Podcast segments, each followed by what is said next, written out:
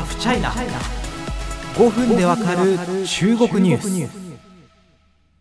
中国のバットって皆さんご存知でしょうか？の BAT と書いてバットなんですけれどもあのあまり日本社会でもしかしたら広がまっていないんじゃないかなというふうに個人的には思ってます。あのアメリカの巨大 IT 企業で GAFA ってありますよね。Google、Apple、Facebook、Amazon これ日本だと結構例えばビジネスマンの方だと知ってらっしゃる方多いと思うんですよ。なんでかって考えてみたら結構納得で日本人って僕もそうなんですけど Google で検索して Apple のスマホ使って Facebook で日常の出来事シェアして Amazon で買い物するじゃないですか。だから GAFA がすごく身近にある。だからすごくこうやって名前が広がっていくんだなっていうふうに思います。でも中国の BAT バット。まあバイドゥアリババテンセントっていう中国の巨大 IT 企業なんですけどもそれってなんか日本で普通に暮らしてると接する機会ほとんどないのかなって思います。まあ今後ですねこのバットについて解説するシリーズ面白いと思うしあのいずれやります。はい。あの気が向いたらやります。今回はあえて中国界隈の人間しか知らないような IT 企業を攻めてみようかなというふうに思います。2回目だけど。あのすみません。このポッドキャストは閉じるのやめてください。本当にあの予習なし予備知識でわかるっていうのがこの番組の市場命題なのでそのラインは死守していくのでぜひ安心してお聞きいただければなというふうに思います。え今回取り上げるのはピンドードという企業です、まあ、中国で成長目覚ましい IT 企業と言えると思います。どんなお仕事をしている会社なのかというとネット通販プラットフォームなんですね。日本にもありますよね。あの、アマゾンとか楽天とかヤフーショッピングなどがそれに当たると思います。まあ、このネット通販プラットフォーム、もうちょっと硬い言い方をすると EC、エレクトリックコマース、電子商取引と呼びます。まあでもいいです。ネット通販プラットフォームで。そっちの方が僕も分かりやすいので、いつもそういう風に説明あのしちゃってるんですけども。まあ、このピンドードーというのは2015年創業です。これは中国でもめちゃめちゃ後発。遅い。なぜかっていうとこの時中国ではすでにアリババ系のタオバオとか他にもジンドンという名前の大手通販プラットフォームが確固たる地位を築いていたんですね。日本で言えばそれこそアマゾンとか楽天が生活に溶け込んでるのにどうですか今から新しい企業を作ってアマゾンと戦うぞなんて勝負挑む勇気あんま出ないですよね。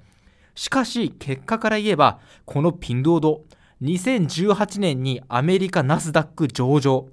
そして最新の数字で7億人を超えるユーザーを誇るというんです。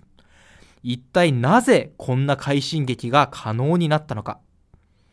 まあいろいろ理由はあると言われてるんですけれどもその一つが共同購入というシステムです。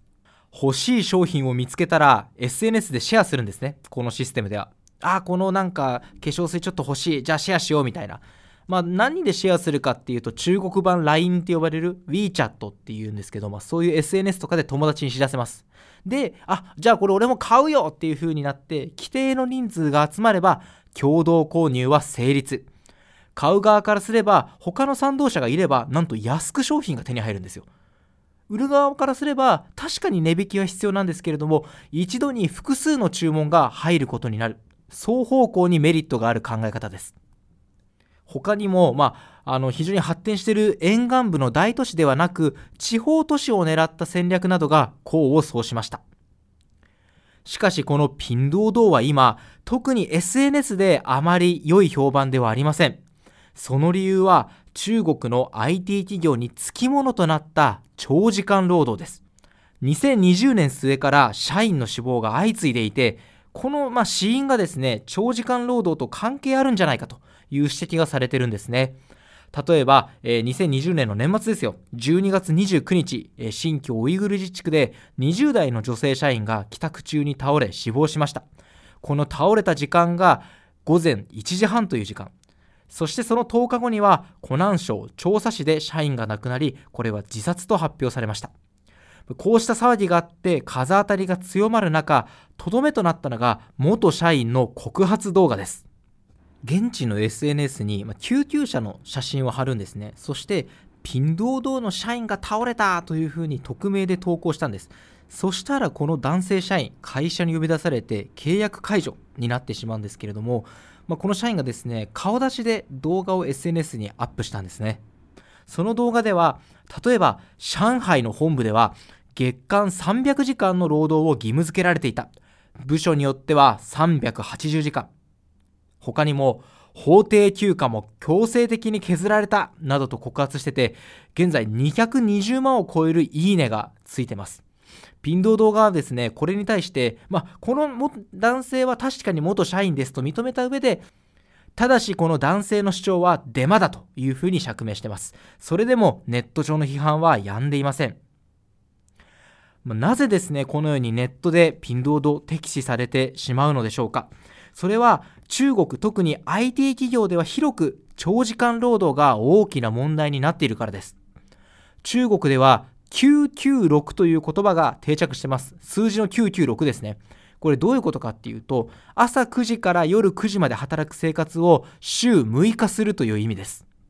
一時期 996.icu なんてプラットフォームもできて要はこのまま996のリズムで仕事してたら倒れて集中治療室 ICU 行きになってしまうよということです。まあ、この言葉流行語となったんですけれどもすでに一般社会に定着したと言ってもいいと思いますね、まあ、逆に言えば中国の IT 企業創業数年でアメリカに上場するみたいな急成長を遂げるためには労働面で無理をせざるを得ないという事情もあるんじゃないでしょうか。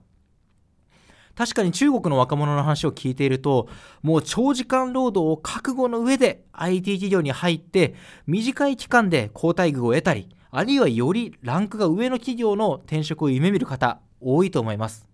しかしまあ、それでもですね健康や命まで失っては元も子もありません。そうした事態が相次いで報じられていてですね非常に僕も心を痛めてます、まあ、ピンドードはですね他の IT 企業と同じですよ。急速な成長の裏側で社員のハードワークこれをどうするか。どうにかしてこの長時間労働問題を解決しなきゃいけないという宿命を背負っているわけですね。まあ、この騒動の代償は高く大晦日中国の国民的番組春節挽回チュンワンというのがあるんですけれどもそこのスポンサータイアップの権利を持っていたんですけれども手放さざるを得なくなりました。まあこれ日本で分かりやすく例えると、まあ、日本じゃありえないですけど「紅白歌合戦」のスポンサーの座を手に入れたのにその座を手放したということを言えると思います。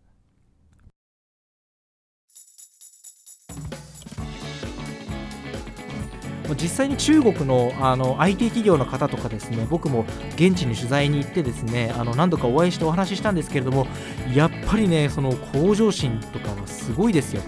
あの当たり前だけど9時5時の生活を送ろうっていうマインドの人はほぼ皆無と言っていいんじゃないでしょうか。ハードでもいいんだみたいな。それでもしっかり自分は夢をつかむんだっていうことですよね。そういうマインドを持ってあの日々熱心に仕事していらっしゃる方は非常に多いと思います。あの中国検索採用ってバイズのオフィスとか行った時もそうでしたね。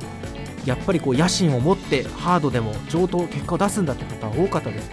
だけど最初にそういう覚悟があったからといって耐えられるかというのはまた別の問題だと思うんですよ。僕ももともとテレビ局で記者をしていたんですけれども特に事件事故の担当をしている時はもう大変でした。あのもう1日2時間ぐらいしか眠れないような時とか本当に忙しい時あったのであのもともちろんそんなの最初から分かってるんですよ。忙しい。でもやるんだ。俺はやるんだって気持ちで入るけど実際にそういう生活をしてみるといくら最初に覚悟してからといって体が耐えられるかといったら別問題ですよね。そういう問題が中国の IT 業界でも後半に起きているのではないでしょうか。これからもですね中国の IT 企業とかですねあの興味持ってる方非常に多いんじゃないかというふうに思いますので、えー、番組のモットーにのっとって一から分かりやすく頑張って、え説明してまいります。コメントなどいただけるとすごく励みになります、えー、お相手はハードポスト記者の高橋文也でした。